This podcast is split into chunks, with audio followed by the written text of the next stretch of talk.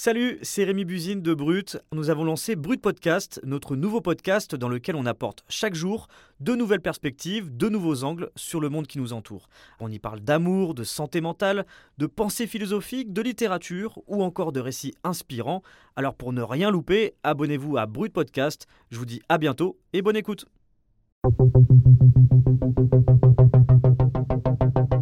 Étant greffier, euh, je ne peux pas, euh, en raison de mon devoir de réserve, euh, tenir certains propos sur mon administration, et notamment sur des manques ou des critiques sur son fonctionnement, sans encourir des sanctions disciplinaires en raison de ce devoir de réserve. Un avertissement, un blâme, plus, ça dépend de l'atteinte qui est portée au devoir de réserve. Si c'est un blâme ou un avertissement, ça reste seulement dans le dossier, c'est noté vite dans le dossier administratif qui nous suit de juridiction en juridiction. Si c'est plus, ça peut être en rétrogradation d'échelon, des sanctions disciplinaires un peu plus graves.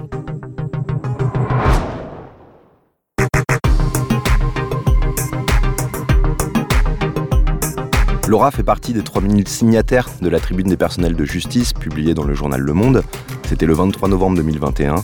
Cette tribune des 3000, comme on l'appelle, elle a marqué le début d'un mouvement jamais vu au sein des tribunaux. C'est une révolte qui a débuté après le suicide de Charlotte, 29 ans. Elle était juge à Béthune dans le Pas-de-Calais. Dans cette lettre ouverte, euh, écrite par euh, des personnels de la justice, des magistrats, des juges, mais aussi des greffiers, ils ont brisé leur devoir de réserve pour dénoncer une justice française qui, selon leurs mots, n'écoute pas et chronomètre tout. C'est pour ça que, comme Laura que vous venez d'entendre, ils ont accepté de parler dans cet épisode uniquement si on transformait leur voix et modifiait leur prénom, pour continuer de dénoncer une justice qu'ils qualifient d'à bout de souffle et les conséquences que cela fait donc peser sur leur travail, mais aussi, comme ils le disent, sur les citoyens. Je suis Sébastien Holland et vous écoutez Défense de filmer. faut jamais oublier, quand on est magistrat, je crois que la plupart des collègues ne l'oublient pas, qu'il y a des gens dans les dossiers. Et que euh, un dossier qui traîne sur un coin de bureau, euh, c'est euh, voilà une victime qui attend, c'est un auteur qui se dit mais qu'est-ce qui va m'arriver? Et ça, évidemment, c'est une source de frustration et c'est une source parfois de souffrance.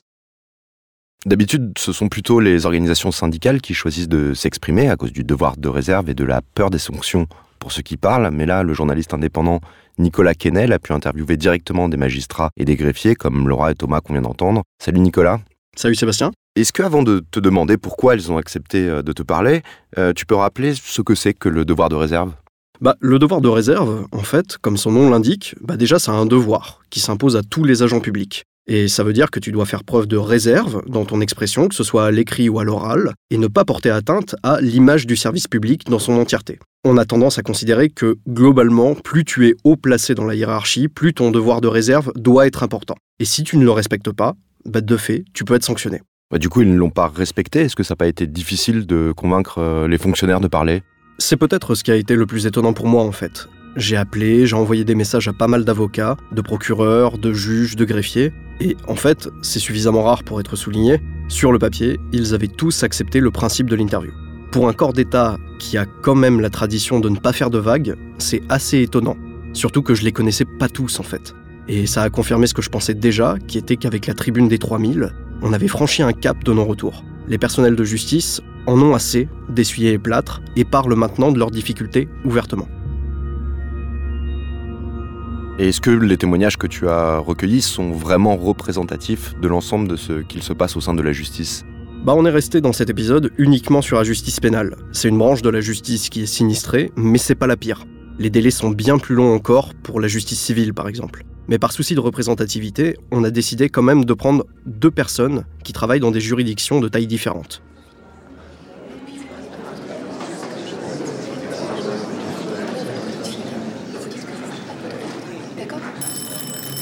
Le tribunal.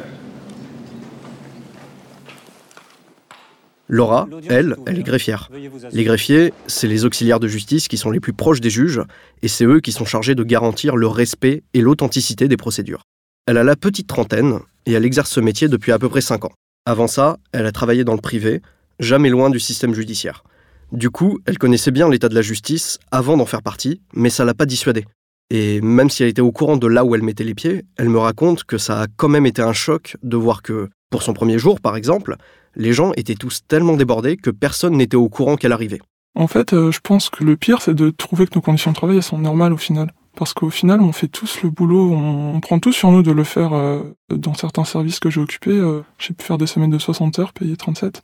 Et on le fait tous parce que ben on tient, on a une vocation, on aime notre travail, on, aime tous notre travail, on essaie de le faire le mieux possible. Et en fait, quand tu, quand on change de poste, on réalise les conditions dans lesquelles on a accepté de travailler précédemment. Quand on change de poste pour quelque chose qui est un peu mieux, on se dit en fait, pendant toute l'année précédente, en fait, j'ai accepté de travailler comme ça. Et quand on, quand on revient en arrière sur ce qu'on a fait et qu'on regarde les conditions dans lesquelles on a travaillé, on se rend compte, et moi j'ai vu des collègues partir en burn-out, j'ai vu des collègues qui ont été euh, brisés. J'ai une collègue euh, qui est partie sur, un, détachement il y a quelques années, qui est partie euh, complètement brisée et qui a dû faire une thérapie ensuite pour, pour se remettre des conditions qu'elle a vécues pendant deux ans dans la juridiction.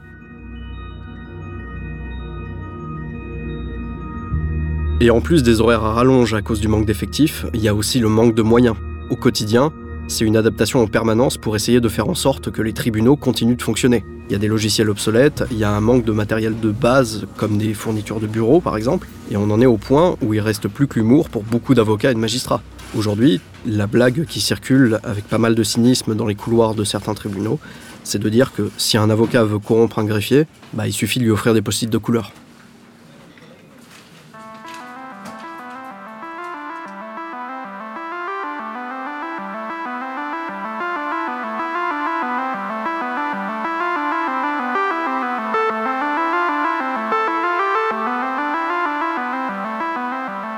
Quand on voit qu'il y, a quelques semaines, le logiciel qui gère toute la chaîne pénale qui s'appelle Cassiope était inopérant pendant plusieurs jours. C'est-à-dire que pendant plusieurs jours consécutifs, il n'y avait pas de logiciel, sachant que ce logiciel permet d'éditer toutes les trames.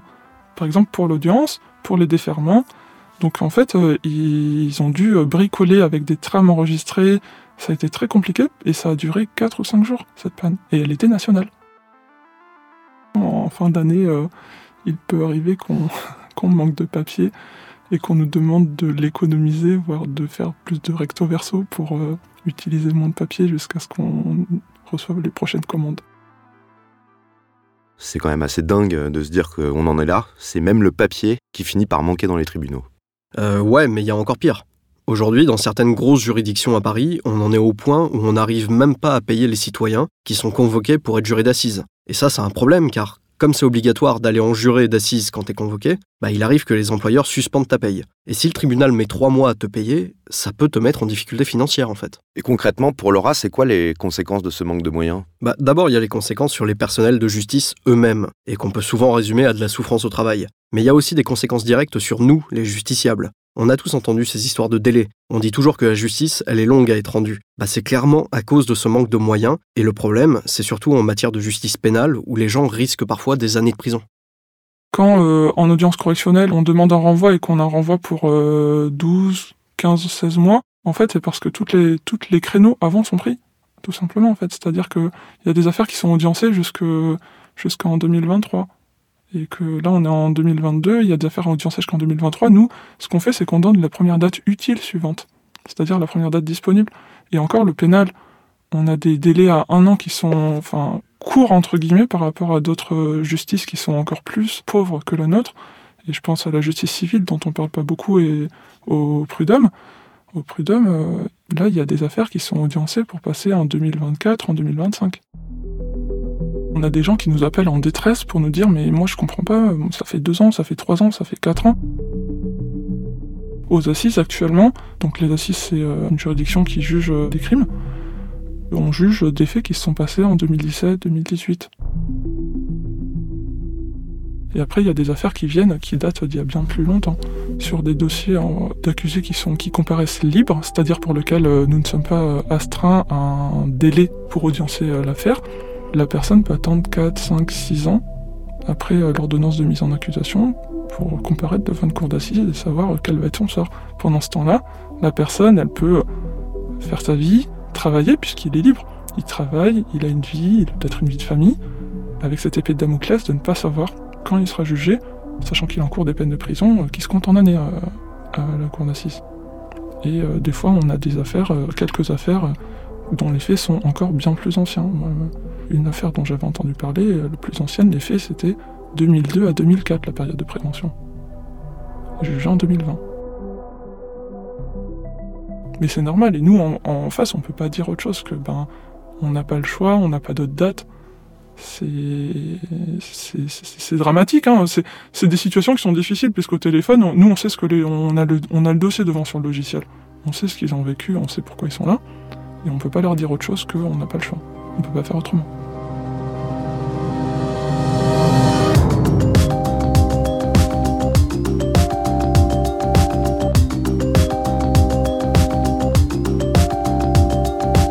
Nous parle d'une grosse juridiction en région parisienne, mais est-ce que c'est partout pareil, même dans les plus petits tribunaux? Bah justement, euh, je me suis posé cette question aussi, et du coup, pour pouvoir y répondre, j'ai interrogé Thomas, qui est procureur dans un tribunal d'une ville moyenne, quelque part vers le centre de la France. Et même dans une juridiction plus petite, les dossiers s'empilent. Chaque semaine, il reçoit 300 mails avec pour chacun des réponses pénales à apporter. Au bout d'un moment, il n'a pas le choix, il doit prioriser les dossiers. Voilà, il y a des dossiers où je vais y passer moins de temps. Je sais que de toute façon, on n'arrivera pas à retrouver, euh, voilà, hein, euh, dire le vol à la tire du téléphone sans vidéoprotection et sans aucun élément. C'est que ça va être classé. Donc la procédure, je lis la première page, je vois ça, je feuillette, je regarde où ça s'est passé, il n'y a rien à en tirer, je classe immédiatement le dossier. Euh, il faut aller vite sur les dossiers où on sait que ça va de toute façon pas aller très loin et arriver à se dégager le temps pour traiter des gros dossiers qui sont des dossiers qui le méritent.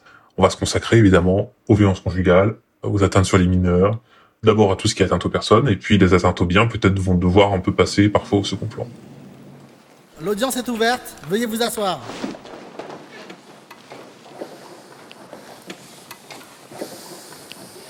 Du coup, pour aller le plus vite possible, les gens tirent sur la corde. Bah, ils font des journées à rallonge, allant parfois jusqu'à juger à des heures pas possibles, comme 3-4 heures du matin. En se mettant à la place des personnes incriminées, personnellement, je serais pas hyper à l'aise de me faire juger à 4 heures du matin par une personne qui a pas dormi depuis 36 heures. Faut aussi parfois juger quand on est malade. Thomas rappelle d'un cas de viol, donc jugé aux assises. Le jour de l'audience, il était au fond du trou avec 42 fièvres, mais il a quand même dû se déplacer. J'avais un choix, soit je dis bah là je reste au lit, euh, moi je peux pas me lever, je suis pas bien, je vais pas travailler, et puis euh, bah le dossier, bah, il va être envoyé parce que on prend pas un dossier d'assises au pied levé, et puis ben euh, on se revoit dans euh, neuf mois, un an pour juger ce dossier, ou alors bah, même si je suis pas bien, j'y vais, tant pis, et on se dit bah j'espère que ça ira mieux le lendemain parce que moi je peux pas faire ça, je peux pas annoncer à la victime, notamment même à l'auteur qui attend d'être jugé, bon bah le procureur est malade, vous pouvez pas y aller, il pourra pas venir et euh, on renvoie le dossier à 6, 9, 9 mois, 1 an, c'est pas possible.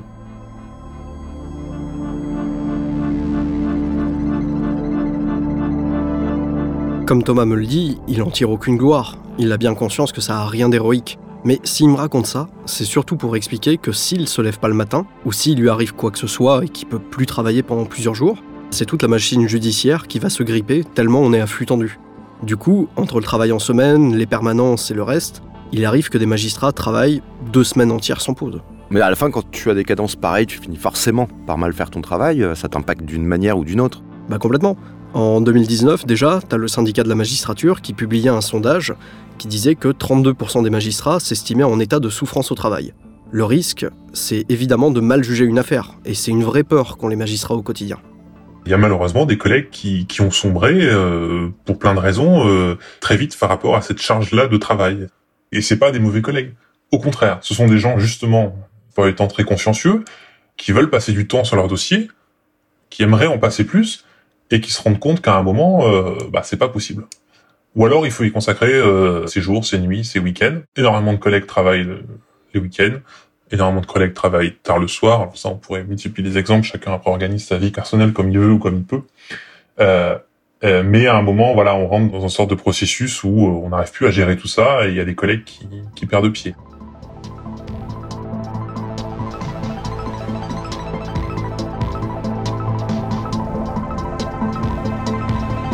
Et au milieu de tout ça, Nicolas, qu'est-ce qu'elle fait euh, l'institution? Est-ce qu'il y a des soutiens?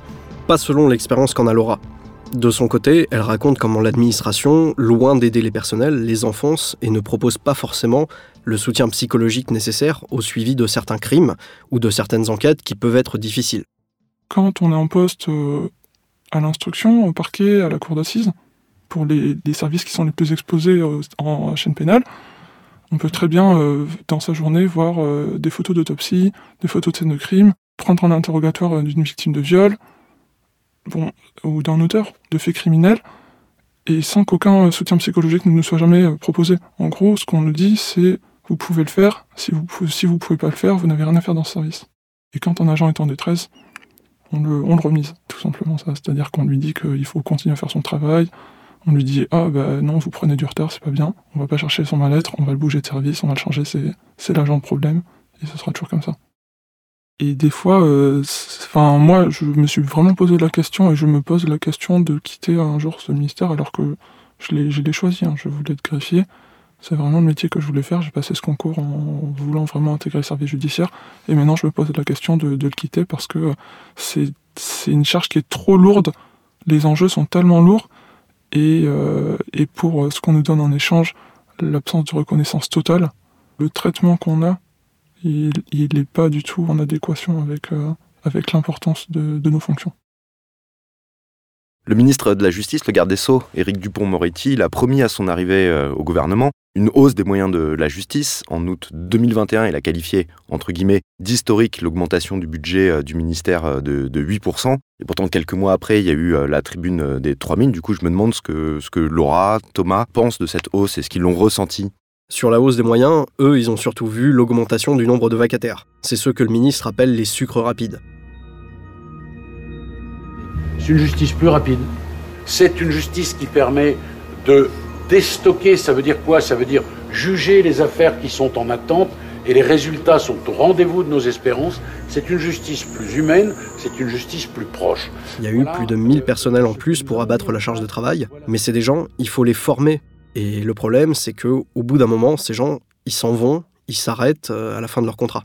Un vacataire ne pourra jamais remplacer un greffier parce que ils arrivent sur un service qu'ils ne connaissent pas, parfois sans avoir les connaissances, et on est censé les former en quelques jours pour euh, faire nos tâches.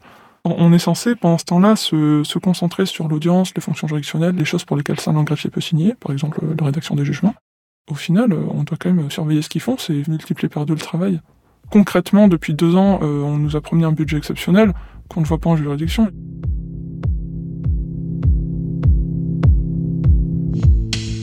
Une partie de l'argent est allée dans ce qu'on a appelé les, sucres rapides, euh, sans jugement de valeur sur eux évidemment, mais à qualifier de sucre rapide parce que l'idée c'était de dire bon voilà, euh, vous êtes en situation d'urgence, on vous envoie des gens pour vous aider. Bon, très bien, sur le papier, euh, à la rigueur, pourquoi pas. Sauf qu'en réalité, bah, ces gens, il faut quand même les former. C'est une solution qui n'est pas une solution pérenne. Or, ce que demandent les magistrats, ce sont effectivement des solutions beaucoup plus pérennes. Et, et donc du recrutement de magistrats, de fonctionnaires de greffe, de fonctionnaires tout court, de gens qui restent un peu et qui font du, qui font du vrai travail. Il faudra véritablement un effort politique dans la durée pour dire on continue, on continue à vous donner les moyens et, et, et on, pour en arriver à des chiffres qui soient des chiffres dignes, euh, euh, dignes d'une grande démocratie. Parce que, enfin, je pense à une phrase, une expression qui était assez, assez, assez marrante que j'avais lue, qu'on pourrait presque appliquer à justice, c'était de dire euh, les ambitions du FBI, mais euh, avec les moyens de la police municipale, quoi.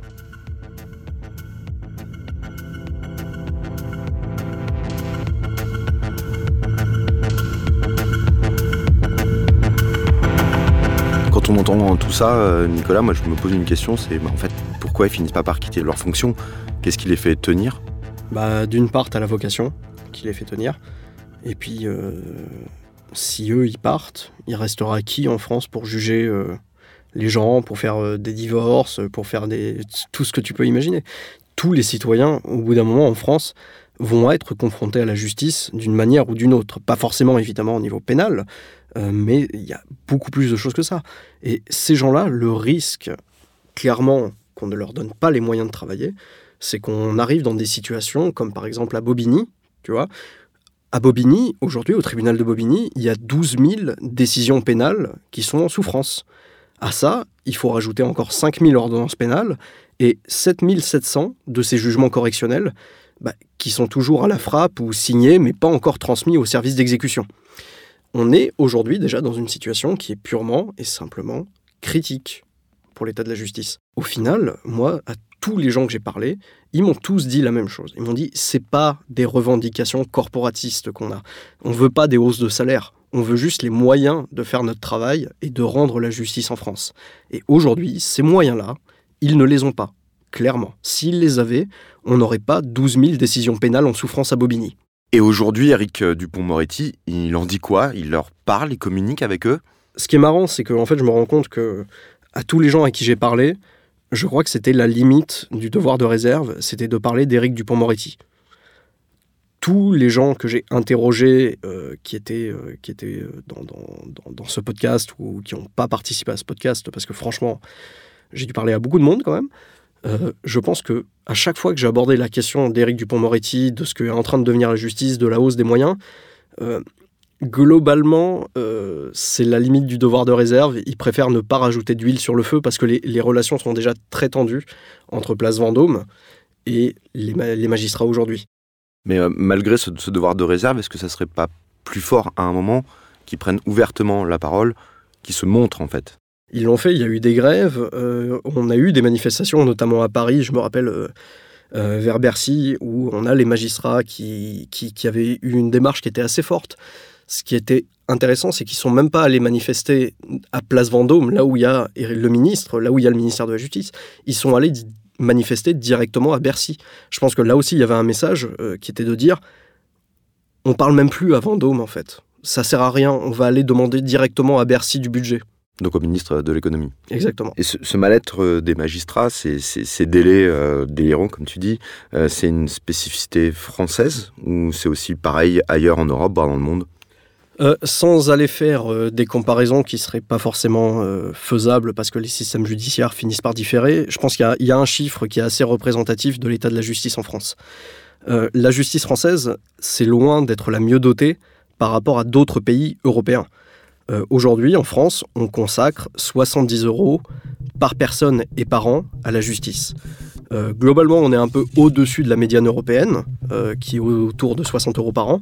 Par contre, euh, quand tu regardes avec nos voisins directs, l'Italie par exemple, eux, ils dépensent 83 euros par an et par habitant. L'Espagne, ils en dépensent 92 euros. Et l'Allemagne, c'est juste 131 euros par an et par habitant. L'Allemagne, c'est presque deux fois le budget qu'il y a en France. Le micro va ou les caméras ne vont pas vous venez d'écouter Défense de filmer, un podcast original de Brut, Paradiso Media et Spotify. Pensez surtout à bien vous abonner sur votre application pour continuer de nous suivre et ne rater aucun de nos épisodes.